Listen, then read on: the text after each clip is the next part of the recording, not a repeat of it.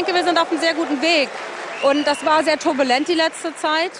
Ähm, vielleicht hat das sein müssen, dass wir uns selber ordnen. Ich denke, langsam zu entwickeln und dafür ein gutes Fundament zu haben, auf dem man aufbauen kann und auf dem wir langfristig weit kommen. Wir sind eine der wichtigsten demokratischen Bewegungen äh, in, in, den letzten zehn Jahren. Wir sind, wir sind eigentlich die Plattform, die Menschen ermöglicht, diese, diese Prozesse in der Politik zu verändern und mitzubestimmen und teilzuhaben und, und wirklich Sachen anzugehen. Und das geht natürlich nicht auch ohne, nicht auch mal ohne Streit.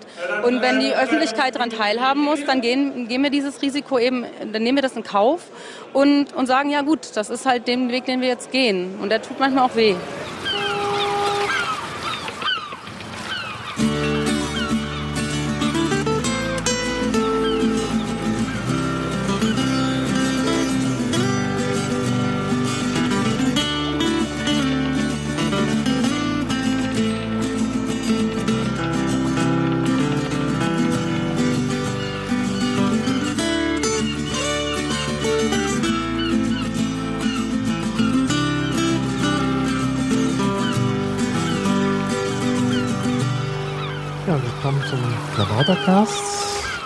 126.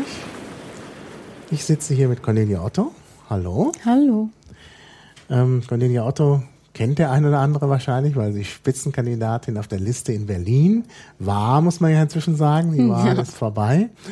Und ähm, ja, ich habe sie eingeladen, um so ein bisschen auch äh, eine Wahlanalyse zu äh, betreiben. Aber vielleicht erstmal zur Person. Ja. Äh, sag doch mal was zu dir. Ja, also ich bin Cornelia Otto, wie du schon gesagt hast. Ich habe äh, jetzt als Spitzenkandidatin in Berlin äh, die letzten sechs Monate damit verbracht, Vollzeit Wahlkampf zu machen. Ähm, bin seit August 39 Jahre alt. Ja, und seit 2009 bei den Piraten. Ähm, ja, weiß jetzt nicht, ob lange die SG-Recherche noch mit koordiniert und so immer viel im Hintergrund gearbeitet. Mhm, mh. Insofern war das jetzt sozusagen als Frontrunner auch mal eine ganz neue Erfahrung. Ja, und ähm, was, äh, was hat dich bewogen, äh, so diese, diese Sache mit der Piratenpartei jetzt so weit durchzuziehen, dass du sogar als Spitzenkandidatin kandidiert hast? Also ähm, Politik zu machen hat mich dazu bewogen, weil ich finde, dass die Piraten oder wir alle hier ganz tolle Konzepte für die Zukunft haben, die meiner Meinung nach auch momentan sehr fehlen, wo ich auch nicht sehe, also für mich kam es auch nie in Frage, mich in einer anderen Partei zu engagieren äh, davor, weil es irgendwie nie gepasst hat so richtig. Und ähm, bei den Piraten war 2009 klar, das sind, das sind so die Menschen, mit denen ich auf einer Wellenlänge bin, inhaltlich auch. Und ich habe ja damals 2009 gleichzeitig mit dem Eintritt in die Piratenpartei auch äh, angefangen zu studieren nochmal, und zwar Politik, Soziologie und VWL. Ganz klar auch mit dem mit diesem Wunsch, also es war nicht nur ein Ziel, sondern es war mir ein Beweggrund, der mich dahin gebracht hat, ohne ein Ziel zu haben, ein konkretes, zu sagen, ich möchte gesellschaftspolitisch einfach ein, ein, mich engagieren und dran mich beteiligen, was zu verändern oder ähm, eine Basis für die Herausforderungen der Zukunft zu legen. Und ja. äh, insofern war das dann eigentlich auch eine logische Konsequenz zu sagen, ja, dann äh, da gibt's ja dann eine Möglichkeit, Genau, das passt eigentlich alles sehr gut zusammen. Ja. Ja, wenn man das eine macht, also das studiert, dann auch gleich die Praxis zu machen. Hm. Und in der Tat, also natürlich, die Piraten haben da, glaube ich, was Besonderes zu bieten. Also mehr als andere Parteien, glaube ich, was gerade die das Gesellschaftsbild und die Zukunft angeht. Vielleicht kannst du das Fall. noch mal hm, kurz umreißen, weil ich das für ganz wichtig halte, weil auch immer wieder kam, wofür stehen die Piraten eigentlich? Mhm. Was ist das? Ähm, vielleicht kannst du das nochmal auf den Punkt bringen. Das ist ein Punkt, der jetzt auch wahrscheinlich in unserer Wahlanalyse sogar nochmal angesprochen werden müsste, weil mhm. momentan ist mir ähm, aufgefallen, dass irgendwie alle so einen Konsens haben, der aber nicht in einen richtigen Begriff gefasst ist. Also wir sprechen dann von Politik-Update, aber irgendwie ist es doch für jeden oder für jeder etwas anderes. Und ähm, für mich ist dieser neue Politikstil, den wir machen wollen, eben auch ein, der bedeutet ein ganzes Umdenken in der Art, wie wir miteinander umgehen, dass man eben mehr Kooperation hat statt Konkurrenz, dass man nicht diese Ellbogenkultur so lebt, sondern sich wirklich zielgerichtet mit Themen befasst, Themenkoalitionen. Und ähm, auch die transparente Politik ist für mich äh, nicht jetzt jede schmutzige Wäsche in der Öffentlichkeit zu waschen, sondern einfach nachvollziehbare Politik zu machen. Ja. Und das bedeutet zu sehen, wer ist an Entscheidungen beteiligt und wie kommt man zu den Entscheidungen. Und ähm, wenn man eben Entscheidungen trifft, die jetzt vielleicht im ersten Moment nicht nachvollziehbar sind, dann eben zu wissen, ähm, was waren da äh, die Verhandlungsgespräche, wie liefen die und wo hat man möglicherweise einen Kompromiss, ist man einen Kompromiss eingegangen, der, wenn man das nachvollziehen könnte, dann auch vielleicht sinnvoll wäre für alle. Aber eben ohne diese Nachvollziehbarkeit äh, ist man so fern als, mhm. als Betrachter von außen. Mhm. Ja. Und dann, das war für mich so dieses Anliegen, was die Piratenpartei grundsätzlich verändern wollte. Natürlich mit diesen äh, Themen auch, dass wir uns jetzt in einer digitalen Gesellschaft befinden mhm. und ähm, da an einem, ähm, meiner Meinung nach, einem Scheideweg sind, in wohin, wohin das jetzt steuert. Das sehen wir jetzt genau. in der genau. NSA-Affäre, wie umfangreich da schon jetzt äh, das äh, in, in so eine Überwachungsstaats mhm. Struktur reingeht. Und das waren ja 2009 schon die Bedenken, die da waren. Mhm. Ja, du sagst, es wollte, die Piratenpartei wollte das tun. Ich denke, das will sie doch immer noch, oder? Ja, das will sie auf jeden Fall immer noch, klar. Ja, ja. Ja, ähm, gut, dann würde ich sagen, kommen wir zum mehr zum Thema Wahlanalyse. Da hat es ja jetzt auch die Marina Kassel gegeben, von der mhm. du gerade zurückkommst. Ähm, dort hat man ja auch Wahlanalyse betrieben. Ne? Ja, also zum Teil, ja. Ich hätte mir sogar gewünscht, dass wir noch mehr in die Analyse gehen. Wir haben mehr im Endeffekt jetzt erstmal da Erfahrung ausgetauscht. Es wurden teilweise auch Analysen gemacht. Ähm, allerdings sehr ergebnisoffen. Also es wurde sehr ergebnisoffen diskutiert, mhm. wenig ähm, ziel- oder, oder ähm, lösungsorientiert. Äh, was natürlich ja auch äh, Sinn äh, der Sache ist, erstmal drüber zu reden, weil natürlich eine Marina Kassel nicht beschlussfähig ist. Ja, klar. Mhm. Ähm, Wobei man natürlich auch sagen kann, es kann ja möglicherweise dann auch eben Dinge erarbeitet werden oder diese daraus dann äh, heraus erarbeitet werden, die dann auf dem Parteitag mhm. abgestimmt werden könnten. Ja, wir hatten 2010 schon mal was gemacht über die Marina Kassel. Mhm. Äh, nur die meisten wissen ja gar nicht, was das ist, die Marina Kassel. Kannst du das mal kurz sagen, damit äh, äh auch die, die noch nie von Marina Kassel gehört haben, wissen, was, was man sich darunter vorzustellen hat? Mm, das ist das, äh, ich glaube, es ist einmal im Jahr, richtig? Ein mm, ich glaube schon, ja. Vor, ähm, Treffen, wo sich alle Vorstände aller Landesverbände und der Bundesvorstand und eben entsprechende äh, Menschen mit Aufgaben da treffen. Ja. Und warum heißt es Marina? Und das weiß ich gar nicht, weil es wahrscheinlich der Heimathafen ist oder so. Na, Marina ist so ein Zusammentreffen von, ähm, von Schiffen unter Umständen in einem Hafen, aber nicht unbedingt, also es kann auch auf dem Meer sein. Ah, okay. Also da treffen sich halt verschiedene ähm, Schiffe und wenn die sich zusammentreffen und gemeinsam irgendwie zusammen äh, bleiben, dann nennt man das Marina. Ah, siehst habe ich wieder was dazugelernt. Bin ich so, ja, bin ich nicht so ganz tief drin verankert in dieser ja, Nautik. Ja. Und weil da eben die Landeschiffe sozusagen zumindest äh, deren Vorstände zusammenkommen, hat man das eben so genannt. Mhm. Ja, ähm, und wie war so die Stimmung auf der Marina Kassel? Ja, sehr ähm, entspannt, ähm, konstruktiv. Es haben erfreulicherweise, das hat auch, haben auch noch ein paar Leute getwittert, das war sehr, keiner hat versucht, irgendeine Deutungshoheit an sich zu reißen. Man war sich in vielen Dingen irgendwie einig.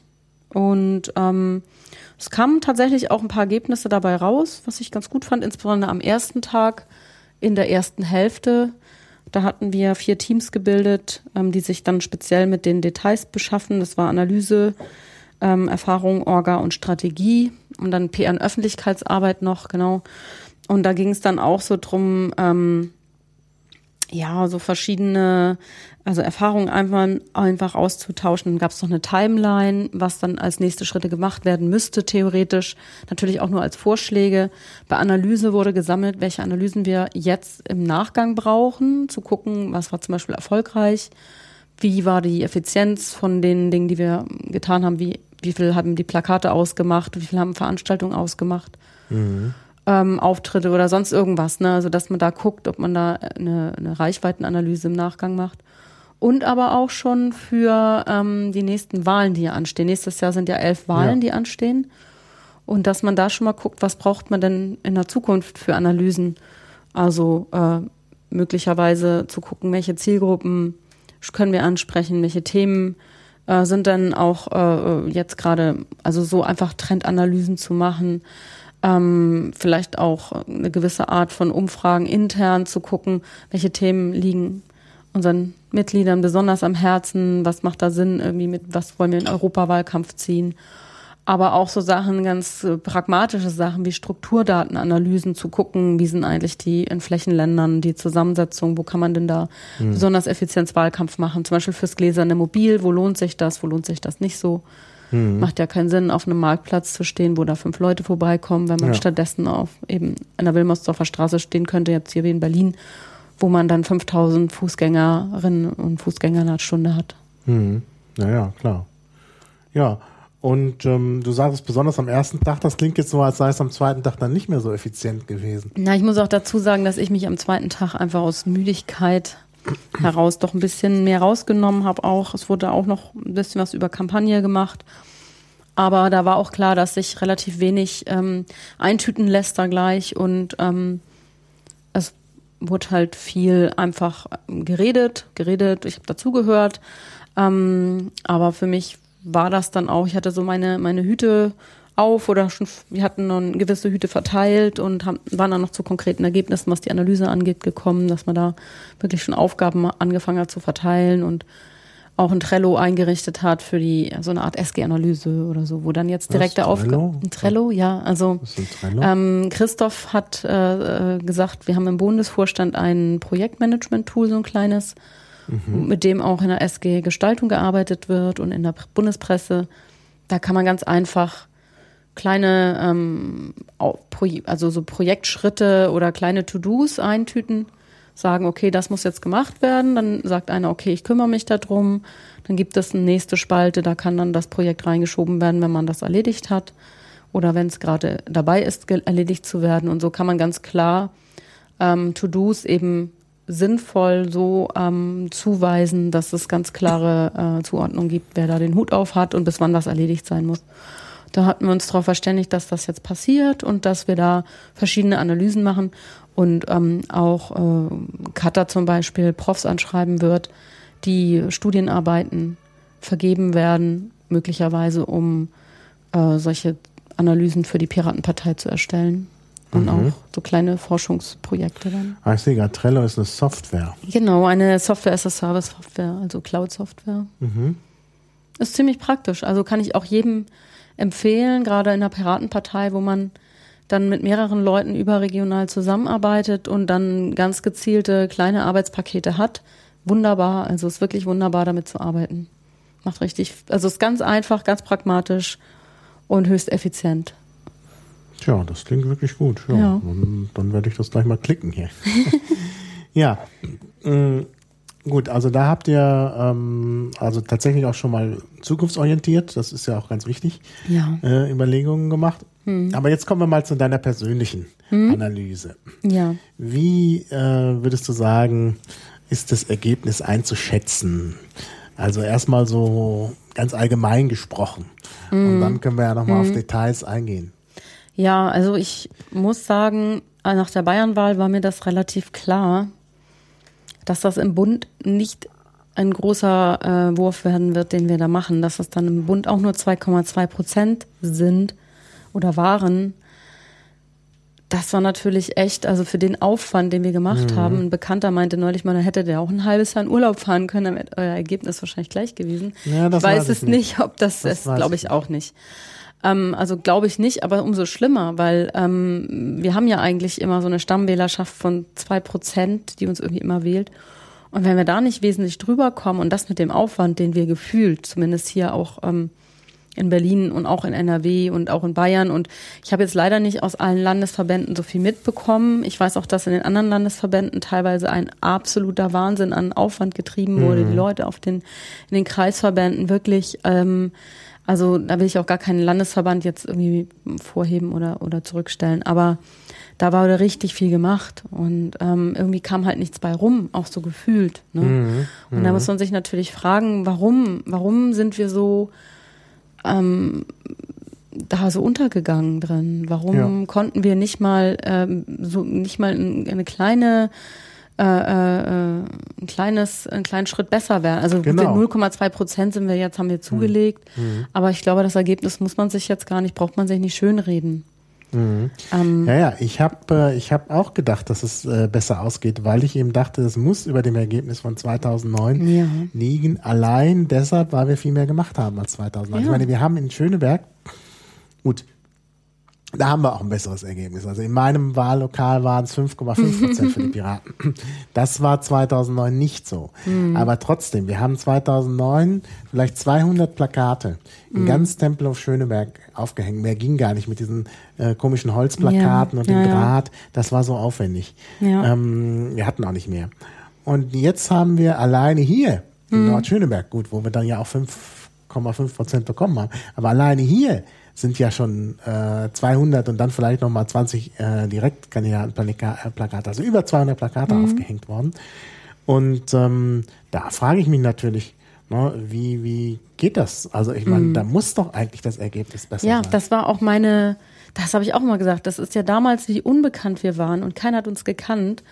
Ja. Und ich habe auch im Wahlkampf äh, überall, wo ich jetzt unter, wo wir unterwegs waren, auch insbesondere hier in Berlin, also so eine breite Zustimmung ja. bekommen Das von hab ich auch. auch Ich den ja auch Veranstaltungen, wo wir waren, auf den Podiumsdiskussionen. Da haben wir auch, äh, ich war ja, ich war ja oft einfach nur mit dabei, weil die Spitzenkandidatin angefragt war. Wir haben aber dann trotzdem äh, äh, unsere ähm, teilweise Direktkandidatinnen oder oder Leute, die sich mit den Themen gut auskannten, die Listenkandidatin mitgenommen und und da platt, also ne, denen die Bühne gegeben.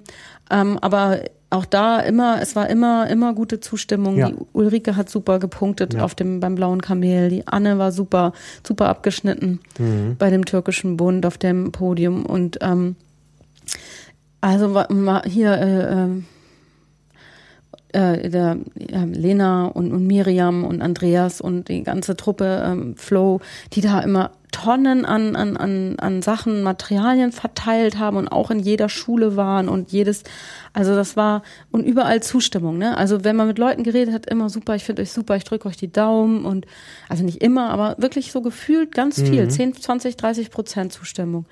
Und dann so ein Ergebnis war wirklich, also da muss man auch wirklich überlegen, da ist was ganz, ganz äh, gravierend schief gelaufen. Und dann habe ich mir auch die Frage gestellt, also mir wurde die Frage natürlich ja auch gestellt an dem Wahlabend, da habe ich aber auch vermieden, darauf zu antworten, weil ich einfach mir erstmal in Ruhe Gedanken selber machen wollte. Und ähm, also ich denke, es kam einfach eine unglückliche, ähm, unglückliche Konstellation vieler Faktoren sowohl externer Art als auch interner Art. Und ähm, anders kann ich mir das auch nicht erklären. Ne? Also einmal natürlich, dass wir äh, einen Lagerwahlkampf hatten, also einen ganz starken auf Kanzlerfrage orientierten Wahlkampf. Ja. War natürlich für, eine, für kleine Parteien ungünstig, wobei andere kleine Parteien da ähm, doch wesentlich besser abgeschnitten haben als wir, ne? die wesentlich kürzer schon auf der Bild, also kürzer erst auf der Bildfläche sind. Ja, ja. Ähm, ja, ich frage mich auch, ob das immer noch ist, weil wir einfach letztes Jahr so uns äh, gefetzt haben oder das zumindest auch äh, das Einzige war, was so wirklich in die Öffentlichkeit drang, ob da einfach zu viel kaputt gegangen ist, ob wir da wirklich ähm, mit diesen Wachstumsschmerzen, die wir hatten und diesem ganzen Durcheinander, ob da einfach zu viel bei kaputt gegangen ist, weiß ich nicht. Dass wir das einfach in der Zeit das Vertrauen nicht zurückgewinnen konnten. Ja. Ja, da bin ich das, ja, also es ist natürlich einiges äh, kaputt gegangen, klar. Ähm, aber das ist es, glaube ich, nicht Nee, alleine. mhm. Ja, Denn, ich äh, also ich glaube eher, ähm, dass verschiedene Dinge natürlich zusammenkommen. Das ist ja, Ja, immer so. ja, ja. Und äh, ich äh, glaube, dass äh, unser Wahlkampf ein sehr uneinheitliches Bild von den Piraten Ja, gegeben hat. Wir genau. hatten keine klare Linie. Also man kann jetzt sagen, es war keine Kampagne. Man kann auch sagen, es fehlte die Strategie, könnte man auch sagen, ja. Aber äh, es fehlte auf jeden Fall diese klare Linie. Also es hat irgendwie jeder so sein Lieblingsthema plakatiert im Grunde. Wenn man hier die Plakate anguckt, das war alles Mögliche. Mhm. Und klar, es ist natürlich dann auch beim ähm, wieder vorteilhaft, beim Valomat alle möglichen Leute hatten die Piraten oben. Hm, aber Ist sie haben uns nicht natürlich auch gewählt, Positiv. ne? Ja, aber deshalb wählt man die Piraten halt noch Genau. lange nicht. Ja, und das zu dem Ergebnis bin ich, ich habe ja da auch einen Blogpost Montag geschrieben, genau Mhm. zu dem Ergebnis bin ich letztendlich auch gekommen. Ähm, also zumindest, wenn man sich jetzt selber an die Nase fassen will und sagen will, was ist denn unser Problem? Und wie du richtig sagst, es ist einfach diese nicht greifbare Uneinheitlichkeit.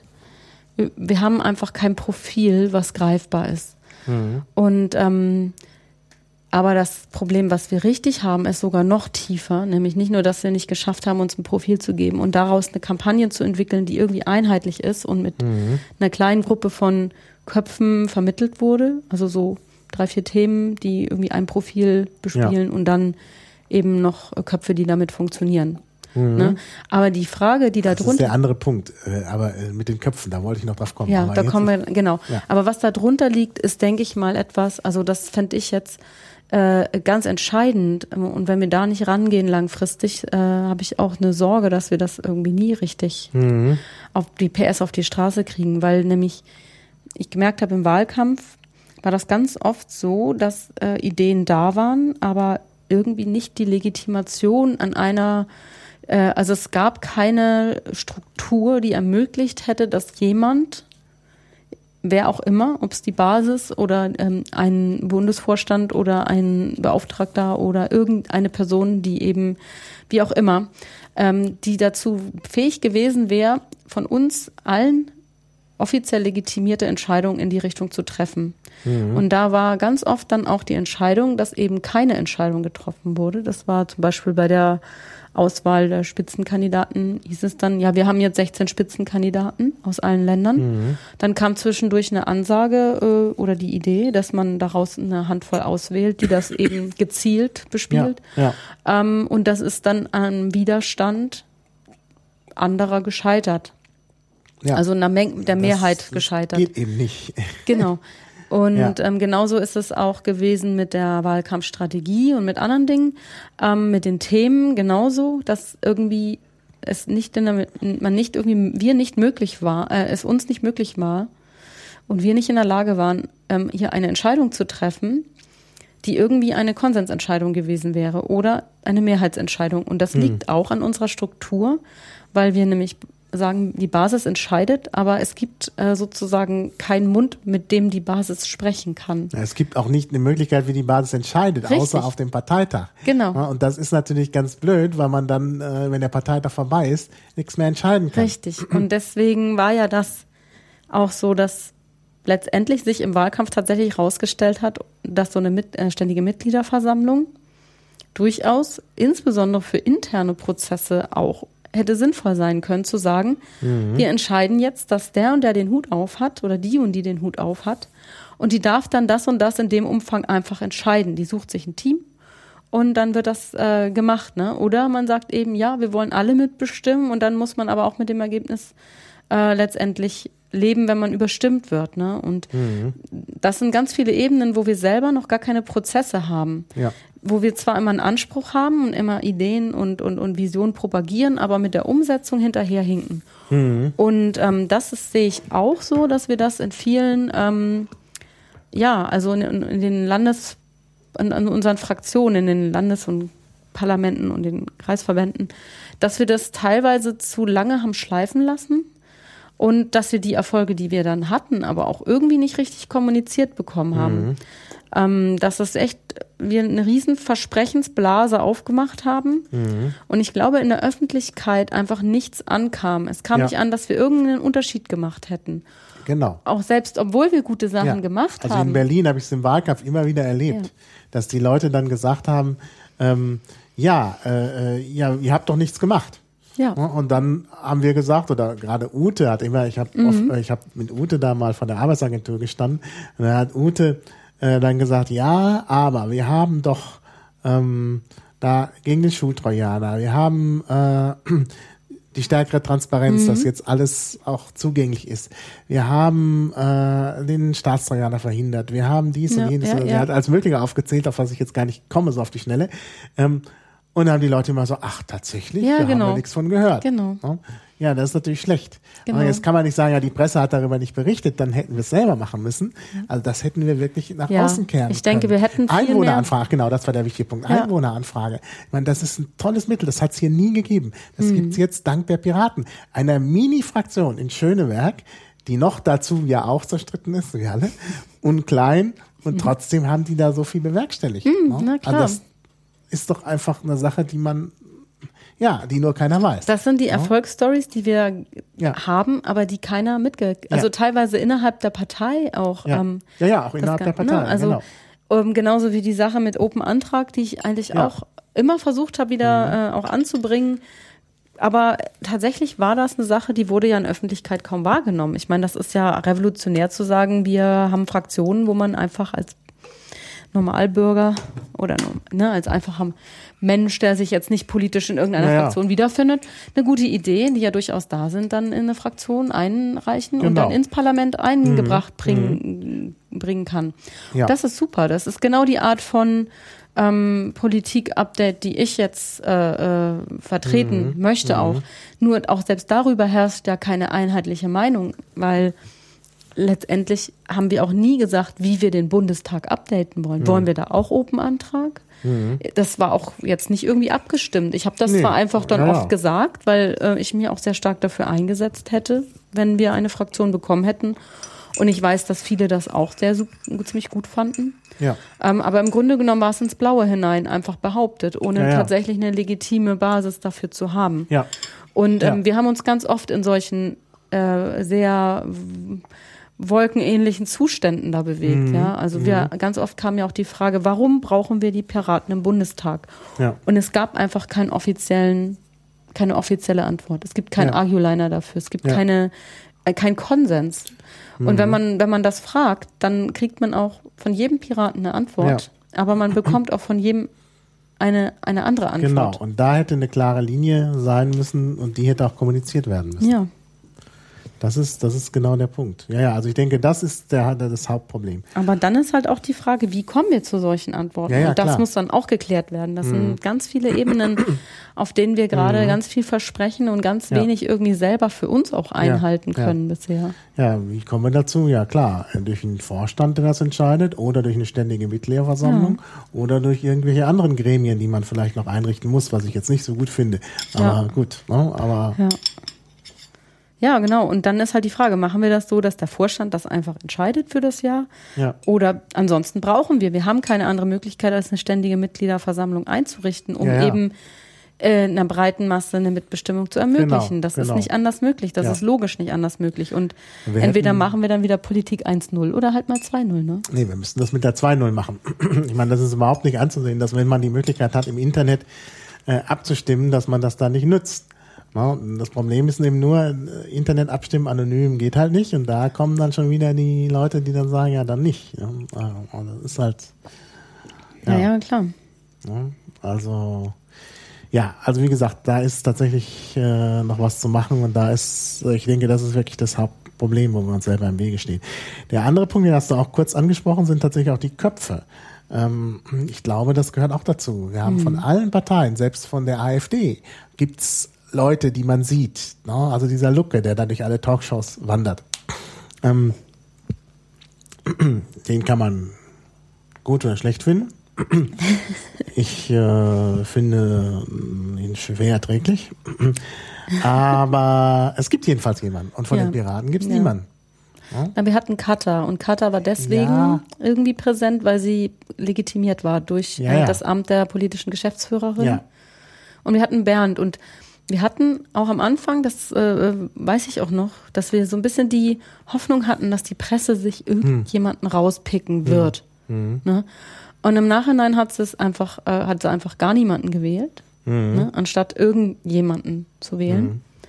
Und ähm, da hatte ich dann auch äh, ganz klar ähm, den Eindruck, dass die Presse einfach nicht irgendwie das nur so boykottieren wollte, sondern einfach selber gesagt hat, wieso hm. sollen wir jetzt über die Legitimationsfrage der Partei ja, entscheiden? Ne? Ja, Wenn wir nicht mehr schaffen zu sagen, wer uns unser Gesicht sein soll im Wahlkampf, warum soll, die, soll das die Presse für uns machen? Ne? Also das mhm. ist ja schon so eine eigentlich eine, eine Kompetenzabgabe an jemand anders. Und will, will ich eine Partei in den, in den Bundestag mhm. wählen, die irgendwie da Entscheidungen anderen überlässt? Ne? Also ähm, wir haben natürlich dann einen anderen Ansatz und für uns ist das völlig logisch zu sagen, wir nehmen einfach alle, mhm. weil bei uns funktioniert es so, aber wir gehen in ein System rein, was bereits Regeln hat. Ne? Und ähm, wir sind sozusagen die Mitspieler in einem Spiel, was klare Regeln hat. Mhm. Äh, und, ähm, und spielen dann nach anderen Regeln damit. Und dann ist es halt äh, ne, letztendlich so, dass die anderen dann nicht mit uns mitspielen wollen. Mhm. Und uns rauslassen, anstatt dass wir ja sozusagen die Regeln erstmal mitspielen, uns dann etablieren und dann versuchen langsam diese Prozesse äh, zu ändern, dass man sagt, so wollt ihr jetzt, überlegt doch mal, ob man nicht vielleicht die Regeln so und so machen könnte. Ne? Mhm. Also so ganz von außen ist halt schwierig. Ich meine, man darf sich natürlich dann auch nicht verlieren. Das ist ein ganz schmaler Grad, weil mhm. mitspielen und sich selber dann in den Grundsätzen nicht mehr treu sein, ähm, das sind, ja, ne, also das das darf natürlich auch nicht passieren, man muss sich schon abgrenzen, aber man muss sich an der richtigen Stelle abgrenzen. Mhm.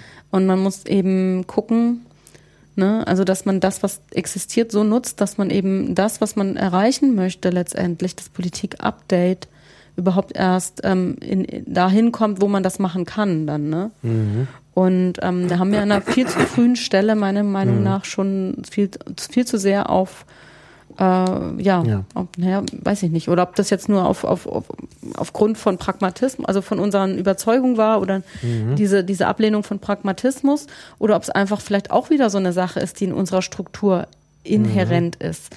Ähm, weil wie gesagt, auch da diese Entscheidung darüber, wer soll unser Kopf sein, hätte auf dem Bundesparteitag entschieden werden müssen. Mhm. Und das wurde im Vorfeld abgelehnt. Also ja. es wurde ja auch abgelehnt, darüber zu entscheiden. Ja. Das heißt, wir haben uns letztendlich bewusst dagegen entschieden und es hat nicht funktioniert. Mhm. Mhm. Ja, also nochmal, weil du sagst, wir hatten Cut, äh, wir, wir hatten Cutter, das stimmt zwar, aber erstmal hatten wir Cutter eigentlich erst seit Neumarkt. Mhm. Das ist schon ein bisschen spät spät eigentlich gewesen. Ja. Wir hätten vorher jemanden ja. gebraucht. Und ähm, naja, sie ist dann alleine. Also man braucht also wahrscheinlich schon ähm, so zwei bis drei Leute. Und äh, das fehlte. Gut, es gab Bernd, klar, aber den Bundesvorsitzenden gibt es sowieso, also oder die mhm. Bundesvorsitzende. Ähm, ja. Also wir hätten da tatsächlich äh, noch jemanden gebraucht. Ich weiß auch nicht, also Katha hatte natürlich jetzt auch den Nachteil, dass sie nicht in Berlin ansässig ist. Äh, ist irgendwie immer ein Nachteil, weil die Presse halt vor allen Dingen hier sitzt. Und dann ist sie auch Platz zwei in Niedersachsen. Klingt jetzt auch wieder so ein bisschen wie nicht ganz vorne. Ähm, ja, also was, nein, ich sage einfach so, was wir gebraucht hätten, wäre wirklich, äh, wären wirklich bundesweite Spitzenkandidaten. Da hätte man drei mhm. oder so, vier äh, haben können und sagen können, das sind sie jetzt und die hätte man auf die Presse ja. losgelassen. Und wenn das eine bunte Truppe wäre, die auch interessant ist, ja. hätte es da Presseanfragen. Man hätte gegeben. das auch schön machen können, dass man natürlich auch die verschiedenen Aspekte abdeckt. Ne? Ja. Dass man sagt, man hat vielleicht ähm, sowohl jemand, der ein bisschen lieber ist und vielleicht jemand, der ein bisschen angriffslustiger mhm. ist, dann jemand auch aus verschiedenen Bundesbereichen, also aus, aus verschiedenen ähm, Bundesländern auf jeden Fall ja, auch, ja, ja. sodass diese ganze Vielfalt der Piratenpartei irgendwie schon eingefangen mhm. worden wäre. Also wir hätten einfach auch so den, den, ne, so den klassischen, wie die Presse uns immer vor zwei, drei Jahren beschrieben hätte, hätte man ruhig da reinnehmen können. Aber auch irgendwie einen Kontrast. Und ähm, ja, sehe ich auch so. Ich habe das auch ähm, selber gespürt und gemerkt, weil auch immer diese Frage immer wieder kam, gerade am Anfang des Wahlkampfes. Wer ist denn bei euch jetzt da die Spitzen oder wer sind ist denn, mhm. ne? Ähm, wer sind denn die Leute da bei euch, die den Wahlkampf anführen oder so? Mhm. Und da kam ja von uns, ich fand es auch schöner eigentlich, ich finde auch schöner, wenn man das verteilt.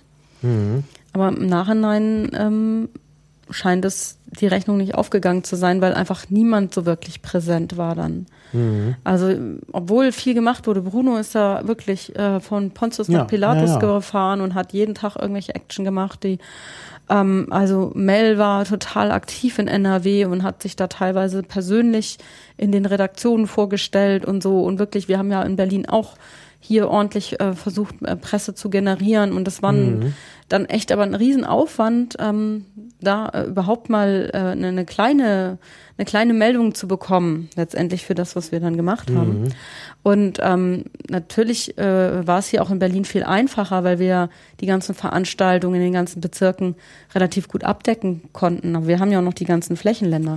Ja, da ja. ist das ja nochmal was Ja, anderes. das da, ist noch mal was äh, anderes. teilweise äh, personell unterbesetzt, ähm, teilweise, teilweise haben dann ein, zwei Hände voll Menschen so ein Flächenland dann mit Wahlkampf bespielt und Mhm. ähm, sich da völlig ausgepowert. Ja. Und ähm, das ist natürlich, das geht natürlich nicht. Da braucht man natürlich auch eine Medien, eine Mhm. Medienkampagne, die irgendwie eine- mehr Reichweite generiert, um dann auch gerade in solchen Flächenländern irgendwie zu wirken, weil Ja. das einfach so ein paar Menschen nicht abdecken können. Ja, klar, ganz genau. Ja, ja. Ja, ja, nee, also es haben sicherlich Leute sich da Bein ausgerissen. Also du hast ja jetzt schon Namen genannt. Die haben sicherlich Tolles geleistet. Das, darum geht's ja nicht. Nur äh, es war halt nicht das Bild da von Ja, diesen ja, ja. Spitzenkandidaten. Und das ne? konnten wir auch nicht, also das, da hat auch wirklich, äh, da konnte man auch machen, was man wollte, solange wir nicht einheitlich da auch mit einer Ansage von oben Mhm. aufgetreten wären, wurde das auch nicht abgenommen. Also es wurde nicht abgenommen, solange da nicht äh, wirklich, da ist dieses alte Hierarchie, dieses 1-0-Denken ist einfach noch so verbreitet, dass man das nicht durchbrochen kriegt, einfach nur mit viel ja, Aktionismus. ja, ja. Das Oder mit Aktionen und so. Das denke ich auch. Ja, Ja. ja. Und das ist aber eine, eine Sache, wo wir jetzt in der Europawahl natürlich eine wesentlich bequemere Ausgangsbasis haben, weil wir Mhm. realistisch gesehen bei drei Prozent drei Leute reinkriegen. Mhm. Ähm, wahrscheinlich jetzt auch erstmal nur die realistisch gesehen drei bis vier Prozent wahrscheinlich äh, Mhm. möglich sind. Zumindest jetzt gefühlt würde ich sagen, ja, da hat man dann eben drei Leute, drei, vier Leute. Ne? Ja, wir müssen schon mehr aufstellen. Wir brauchen so, Ja, es kann ja wieder anders ausgehen. Nein, nein, Von aber ich meine, dass man, dass man dann auch die müssen wir Aus, schon ja, das ist klar, das ist klar. Also, aber dass man sagt, dann ist die Auswahl derer, die dann sozusagen diesen Wahlkampf Anführungsstrichen anführen. Ja, ich mag diese Mhm. Begriffe ja auch nicht so gerne, aber letztendlich ist es halt so, die da die Köpfe sind, die uns repräsentieren im Mhm. Wahlkampf. Das werden halt nur drei bis vier Leute sein. Mhm. Ähm, und das ist wesentlich einfacher, dann mit so einem kleinen Team zu sagen, das sind unsere Köpfe für den Wahlkampf. Ja. Ähm, was wir jetzt halt auf jeden Fall machen müssen, ist, dass wir Mhm. uns auch auf eine kleine Auswahl an Themen beschränken, Mhm. ähm, die auch eine Reichweite haben oder die auch eine Relevanz haben. Ja. Also natürlich ist das Europawahlprogramm als Ganzes schön, auch wenn es umfangreich ist, aber äh, die Themen, die wir Mhm. Ja. bespielen sollten, sollten halt so auf der einen Seite natürlich piratige Kernthemen sein, aber auf der anderen Seite auch irgendwie Themen sein, die schon eine gewisse Reichweite für eine gewisse Zielgruppe haben. Toll, also das, was du sagst, ist, spricht genau meinem Ansatz. Ich würde nämlich sagen, vergesst jetzt wieder dieses massenhafte Europawahlprogramm, was ja jetzt geplant ist, dass dann wieder Leute ähm, irgendwas zusammenstellen mit, mit Lime-Survey, Umfragen und dann wieder ein ganz dickes Programm auf den Parteitag kommt, was man dann eben schnell mal durchwinkt und was keiner kennt, worüber auch, äh, da hat die Partei nicht drum gerungen. Das ist dann immer schlecht zu vertreten hinterher auch, wenn man es gar nicht mal richtig kennt. Ne? Ähm, und äh, äh, ich fände es besser, wenn man wirklich sagen würde, wir nehmen das Programm, was sich die PPEU ausgedacht hat, das Manifest nämlich, das ist nicht toll, das Manifest. Da gibt's viele Sachen, wo man sagt, nee, ach doch nicht und ach, kann man das nicht anders formulieren und so. Da würde ich jetzt einfach mal drüber hinwegsehen und es einfach nehmen. Denn es stehen wichtige Punkte drin. Das darf man einfach nicht vergessen. Es stehen da wirklich Sachen drin, die, die ganz fundamental sind, eben auch die Teilhabe und so, was uns allen wichtig ist. Ähm, und dann können wir mal sagen, das haben wir uns nicht ausgedacht, äh, ausgedacht als Deutsche, sondern das ist ein Kompromiss Ja. von allen europäischen Piratenparteien. Und wir haben halt in jedem europäischen Land eine.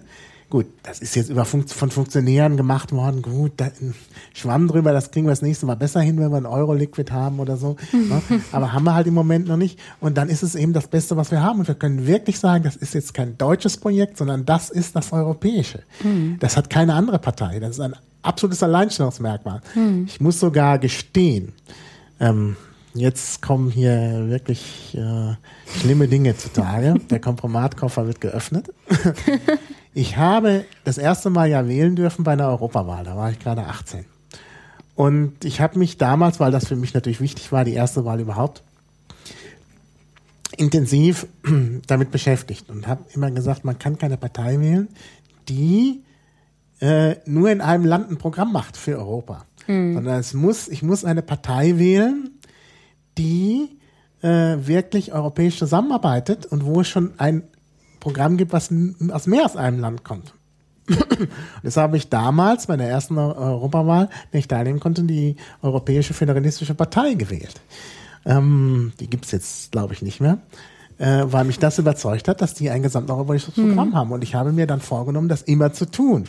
Und habe es nicht immer machen können, aber mhm. wenn es ging, habe ähm, ähm, hab ich halt äh, die gewählt und vor allem dann auch die, die Föderalisten.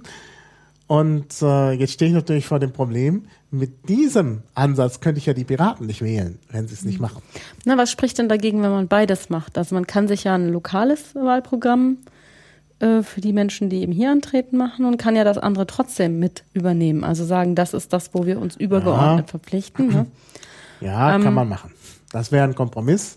Aber ich finde, wir brauchen jetzt nicht wirklich wieder so ein umfangreiches Wahlprogramm, wo es ja sehr viel Streit gibt und wo ich auch nicht weiß, was ich immer von den einzelnen Punkten so halten soll. Ich fände es aber, äh, ähm, was ich noch wichtiger fände, wäre, selbst wenn man, also ich finde das gar nicht so schlimm, so ein großes Programm zu haben. Mhm. Wenn man sich auf drei Themen oder so, zwei bis drei Themen verständigt, mhm. wo man sagt, das andere ist alles so für die Leute, die nachfragen. Mhm. Aber mit was wir äh, in die Öffentlichkeit gehen, das ist so eine ganz klare Aussage. Also, weil ich bin sicher, bei uns kommt wieder sowas raus wie Europa updaten. Mhm. Und äh, wir haben aber keine Lösung dafür, was genau heißt updaten, in welchem Bereich und wie und mit welchen Tools, mit welchen Mitteln und ähm, und äh, ähm, dass wir da halt uns überlegen, generell geht es bei der Piratenpartei immer um so verschiedene Sachen, nämlich ähm, natürlich irgendwie neue, irgendwie die Sachen irgendwie anders zu machen, um dann mehr Menschen mit Bestimmung zu ermöglichen um die Sachen transparenter zu machen, um Politik transparenter zu machen. Aber es geht auch immer ganz klar darum, diskriminierungsfreie Räume für möglichst alle Menschen zu schaffen. Hm. Das zieht sich eigentlich wie so ein roter Faden durch, sei es das BGE, ÖPNV ähm, oder auch, äh, ja, also ich, für mich ist hm. auch äh, liquide Politik, äh, liquide Demokratie eine Form der diskriminierungsfreien Teilhabe an Politik. Hm. Ähm, und was natürlich dann auch unsere Kernthemen sind, solche Sachen wie Transparenz, da ist in Europa ja ein ganz großes Thema, was ansteht, ne? wo ich denke, zum Beispiel gerade die ähm, ein verbindliches Lobbyregister oder Nebeneinkünfte mhm. offenlegen. Ähm, das sind ganz relevante Themen, die man als Piratenpartei als Kernthemen angehen könnte. Das sind natürlich auch Themen, die andere Parteien wahrscheinlich aufgreifen mhm. werden. Ja. Insofern gebe ich dir schon recht, dass dann ein so ein übergeordnetes Thema schon sein kann. Wir sind eine europäische Partei. Ja. Und das sind wir eben auch. Und das, das ist anders das als alle anderen. Ne? Können die anderen nicht machen. Genau. Weil es gibt zwar Grüne auch in anderen Ländern, aber erstmal nicht überall und dann auch mit ja. ganz unterschiedlichem Hintergrund. Ähm, aber bei der SPD wird schon schwierig. Mhm. Die machen das über die Sozialistische Internationale, das passt aber nicht so. Ja. Und äh, die Europäische Volkspartei, naja, also wer da alles drin ist, mhm. das ist ja völlig ja, ja, disparat. Klar.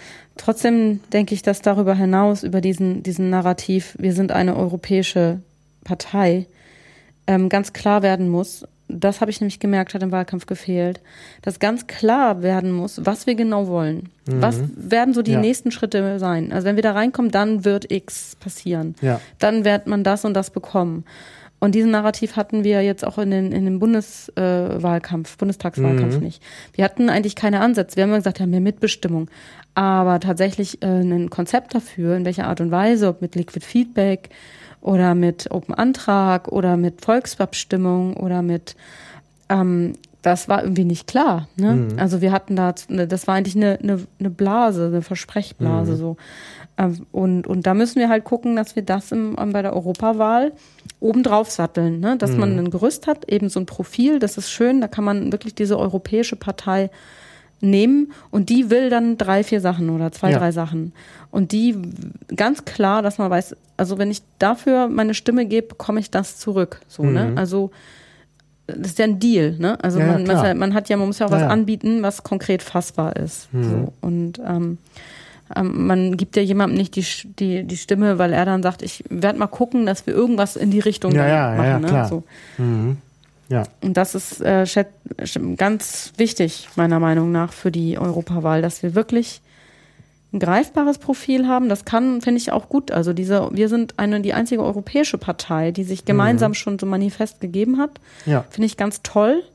Aber es muss eine Forderung, eine klare politische Forderung sein. Was wollen wir im Europaparlament ganz konkret ändern? Ja. Ja. Und dann nicht irgendwie ein Wahlprogramm von 160 Seiten, das wäre alles möglicherweise irgendwie, sondern ganz klar zwei, drei Sachen. Mhm. Ne? Also da hatten wir ja gesehen, auch wenn ich sie nicht gerne als Beispiel nehme, aber ähm, es hat halt gewirkt, ne? wenn die AfD dann sagt, Euro irgendwie raus aus dem Euro oder D-Mark zurück. Das war so eine Forderung, die konnten die Menschen greifen. Die war zwar meiner ja. Meinung nach völlig unverantwortlich, so eine Forderung heutzutage als äh, Wahlkampfversprechen in den Raum zu werfen, um Leute zu ködern. Mhm. Ähm, und ich halte auch ganz wenig davon, aber so greifbar muss das muss irgendwie für jeden greifbar sein und auch jeder nicht so. Wir machen das immer zu kompliziert und viel zu theoretisch. Mhm. Ähm, also wenn wir dann von Plattformneutralität anfangen zu sprechen, mhm. da weiß doch schon, da weiß doch, da weiß doch schon die Hälfte von, von unseren eigenen Mitgliedern nicht mehr, was damit gemeint ja, ist. Genau. Ne? Genau. Sondern und, und auch Transparenz ist so ein Schlagwort, das ist nicht greifbar genug. Das ist so ein Abstraktum. Das muss ganz konkret sein. Wir wollen Open Antrag für Europa. Zum mhm. Beispiel. So, mhm. wir wollen eure Stimme im Parlament.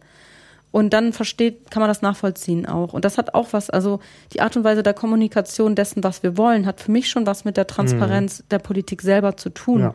Nämlich die Nachvollziehbarkeit, nämlich die Verständlichkeit dass wir das so runterbrechen, dass es wirklich auch, auch barrierefrei ist. Mhm. Und nicht die Hälfte unserer, Wahl, unserer ähm, Wahlplakate überhaupt nicht von den Menschen verstanden ja, wird, weil es genau. so Insider sind. Genau. Das ja, hat nämlich nichts ja, mit Barrierefreiheit Das ist nämlich tun. auch das Problem der Grünen gewesen. Ich glaube nämlich, dass die Grünen nicht wegen irgendwelcher Skandale von vorgestern nicht gewählt worden sind, sondern auch deshalb, weil man die Wahlkampagne nicht verstanden hat. Ne? Also die, diese Wahlplakate waren auch zu kompliziert.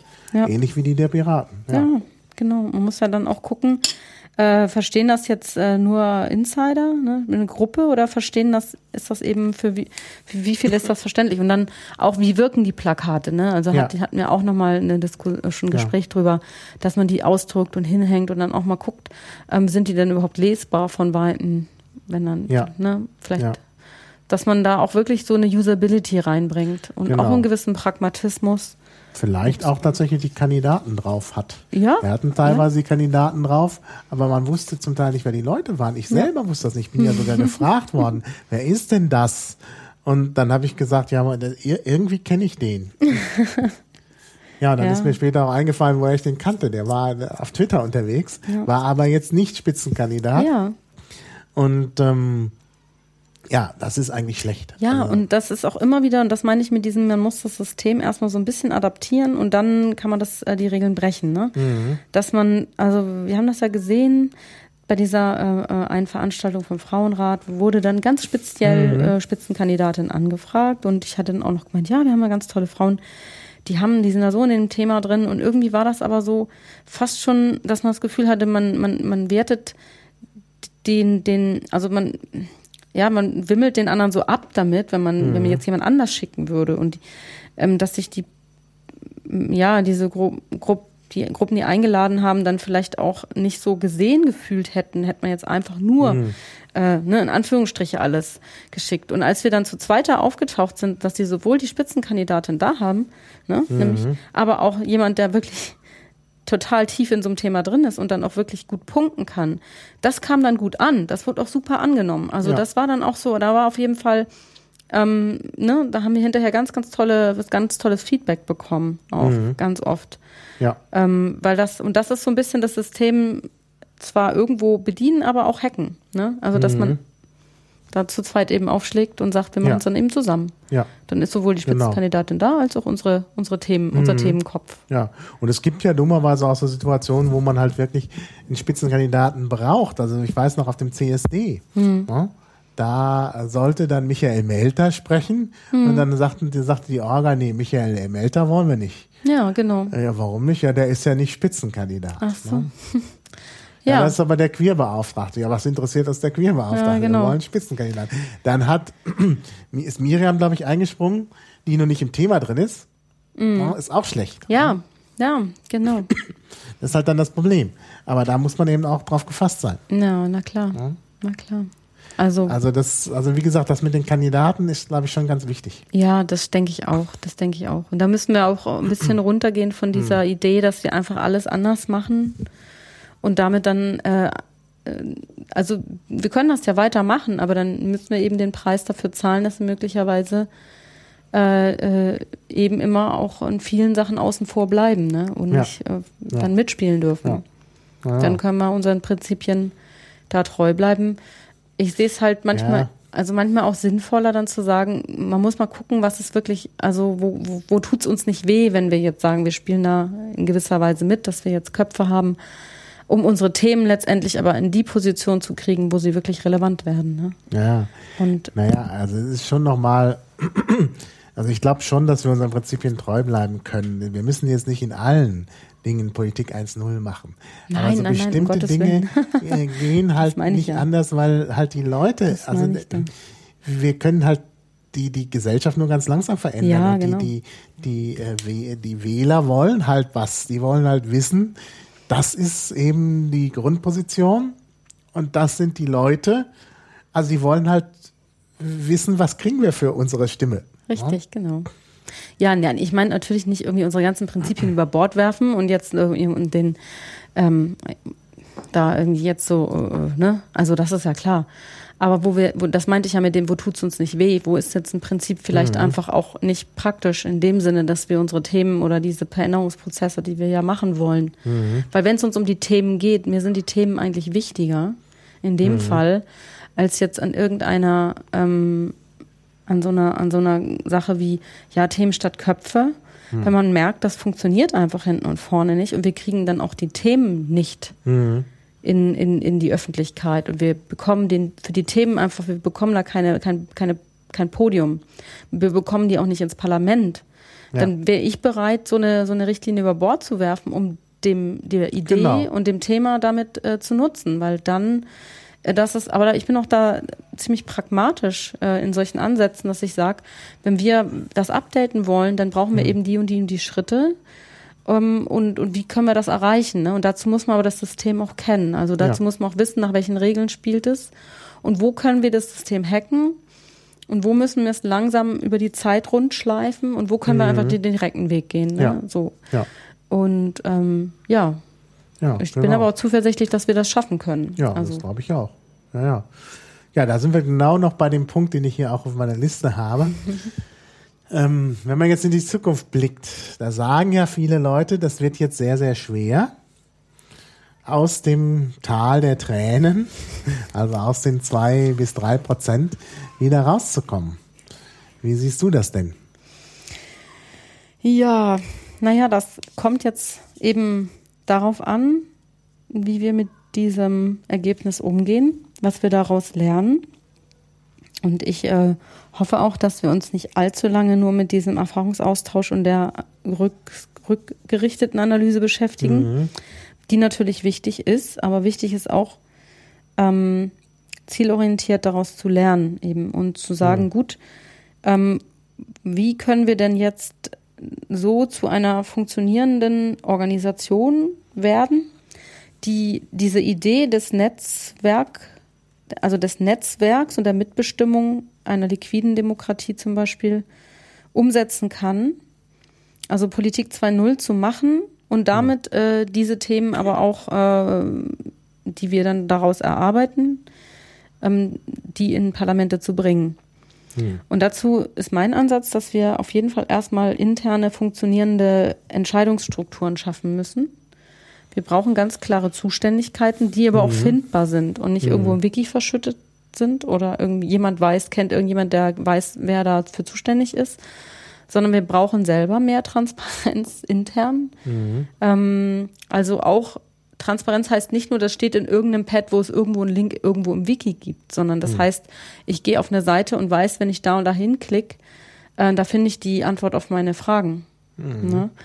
Und ähm, dann auch, äh, wer ist denn der Ansprechpartner für was? Und wenn ich was durchsetzen will, welche Schritte muss ich dann, also durchsetzen im Sinne mhm. von, ich habe eine Veranstaltung, welche, ich möchte gerne eine Themenveranstaltung machen, welche Schritte sind jetzt notwendig, dass ich das machen kann? Wer ist mein Ansprechpartner? Welche mhm. Sachen müssen da ähm, na, also Empowerment irgendwo.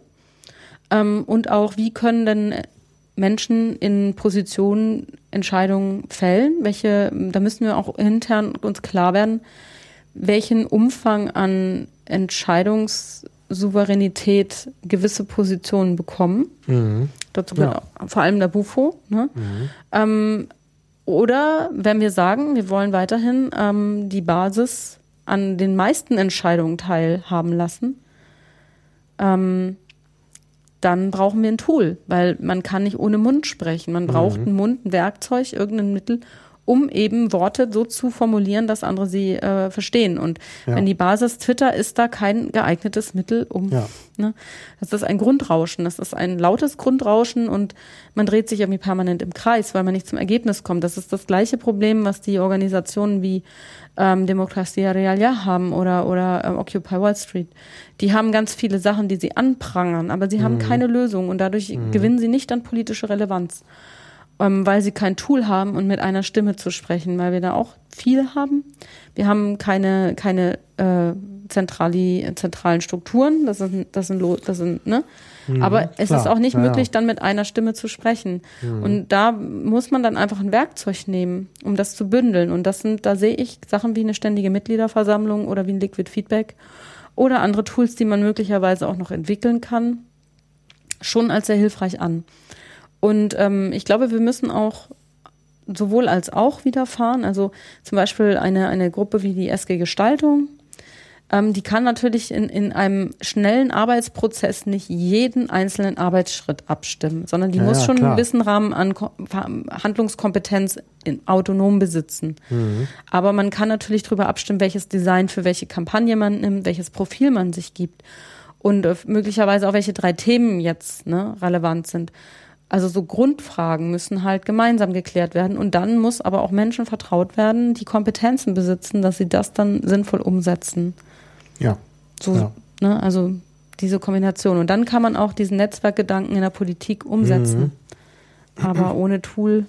Und ich glaube, es wird schwierig. Also das bis zur Europawahl natürlich äh, hinzubekommen, ist eine Herausforderung. Und ich glaube, ja. es ist auch gut, dass wir diesen, solche Podcasts jetzt machen oder mhm. so Blogs schreiben, dass das auch vielen bewusst wird, wo es eigentlich hängt. Mhm.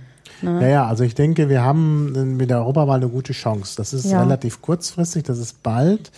Da könnte man jetzt schon mal was ausprobieren. Ja. Und dann würde ich sagen, müssen wir uns auch direkt nach der Europawahl, also anstatt an die, auf die faule Haut zu legen, müssen wir dann äh, auch schon vorausdenken an die nächste Berlin-Wahl für die Berliner. Mhm für die anderen Bundesländer natürlich auch jeweils an ihre Wahlen und und äh, äh, dann müssen wir aber auch vor allen Dingen schon an der Bundestagswahl Alles, arbeiten. Ja, natürlich. Und da Denn muss die auch kann wirklich schneller kommen, als man denkt. Ja, also das kommt noch dazu. Also ja. wer weiß, ob wir überhaupt jetzt äh, eine konstituierende Regierung kriegen. Ja. Also es ist ja kann ja durchaus sein, dass wir Ende des Jahres sogar schon Neuwahlen haben oder ja. dass die dann innerhalb der nächsten zwei Jahre zusammenbricht. Das sehe ich auch mhm. so. Und ähm, genau das ist es eben. Also wir können nicht dann einfach uns zurücklehnen, sondern wir müssen wirklich, wir müssen auch eine Art langfristige Öffentlichkeitsarbeit machen. Da kann von mir aus das gläserne Mobil das ganze Jahr durch die Stadt, äh, durch die, äh, durch die Republik touren. Und ähm, wir brauchen auch so eine, so eine, wir müssen das auch meiner Meinung nach kontinuierlich machen. Und ähm, wir brauchen diesen Wissenstransfer aber auch. Wir haben das ja in Berlin gesehen dann ist, ist der eine Vorstand auf einmal komplett ausgewechselt und dann ist niemand mehr da, mhm. der tatsächlich das Wissen hatte aus der Abgeordnetenhauswahl. Das ist jetzt mhm. ohne Schuld, ohne Schuldzuweisung, ohne Vorwurf, ohne irgendwas, sondern nur eine, eine Tatsache, dass es wichtig ist, dass Erfahrungen, die gemacht wurden, irgendwo festgehalten werden in so einer Art, von mir aus eine Knowledge Base oder so, mhm. wo man sagt, okay, ähm, ich bin jetzt neu in der Stelle, weil ich jetzt eben neu gewählt wurde und ich habe jetzt keine Ahnung und ich habe vielleicht nicht die Möglichkeit, auf die Erfahrung der anderen Person aus welchen Gründen auch immer zurückzugreifen. Mhm. Und ähm, ich brauche aber einen, einen Leitfaden, was lief gut, was lief schlecht, wie haben wir es denn mhm. gemacht, dass man dann natürlich das auch weiterentwickeln oder ändern kann, ist klar, aber dass wir nicht jedes Mal das Rad neu erfinden mit jedem mhm. Vorstand, der ja. jetzt gerade gewählt wird, weil sonst ja fangen wir immer wieder bei, also gefühlt jedes Jahr bei null an, ne? So, oder bei ja. 10 vielleicht ja. von 100. Mhm. Ja. Genau. Und, aber ich bin zuversichtlich, dass wir das schaffen, wenn wir es richtig anpacken. Und äh, wir haben ja auch im Frühjahr die Kommunalwahlen in Brandenburg. Wir ja. haben im Herbst in Brandenburg auch äh, die äh, Landtagswahlen. Und das sind ja auch meiner Meinung nach äh, gerade ein Land, wo man jetzt als Berliner Landesverband auch sehr wunderbar unterstützen kann, wo ja, man dann zusammenarbeiten. Man auch wieder Erfahrungen sammeln kann. Genau. Ne? Das ist auf jeden Fall Genau. richtig und wichtig. Ja, ja, ich habe ja auch gerade einen Podcast über Brandenburg gemacht, kann ich direkt mal in die Shownotes hier eintragen. ähm, äh, Brandenburg Podcast, genau. Ja, äh, wie stellst du dir das denn persönlich vor? Würdest du denn beim nächsten Mal wieder dabei sein als äh, Spitzenkandidatin? Ja, also es war schon ziemlich anstrengend in so einem gefühlten Vakuum an nicht existierender ähm, Koordination von dem Wahlkampf. Ich will da auch jetzt niemandem die Schuld, wie gesagt, geben. Das war einfach der Ur, also aus dieser Struktur heraus so gewachsen. Es war sehr schwer, äh, da wirklich sinnvoll Wahlkampf zu machen und es war auch eine sehr Zeit, eine Zeit, wo ich mich teilweise phasenweise sehr aufgerieben habe. Die letzten zwei Monate hatte ich gar keine Zeit mehr, da haben wir nur noch Vollgas, also wirklich eine Veranstaltung nach der anderen. Da waren vier, fünf, teilweise vier, fünf Veranstaltungen am Tag. Ähm, da war dann nicht mehr die Zeit. Also generell, klar, gerne, es hat wahnsinnig Spaß gemacht. Ich habe auch echt ähm, viele tolle Erlebnisse gehabt und es hat, also es hat mir auch wirklich Spaß gemacht. Und ich habe auch das Gefühl gehabt, daran persönlich auch so in gewisser Weise äh, gewachsen zu sein. Ne? Was ich jetzt möchte ist, und daran möchte ich jetzt weiterarbeiten erstmal, ist, ähm, dass ich eine Struktur mithelfe aufzubauen für unsere Leute, die bei der Europawahl kandidieren, dass die eine bessere Ausgangsbasis haben. Ja.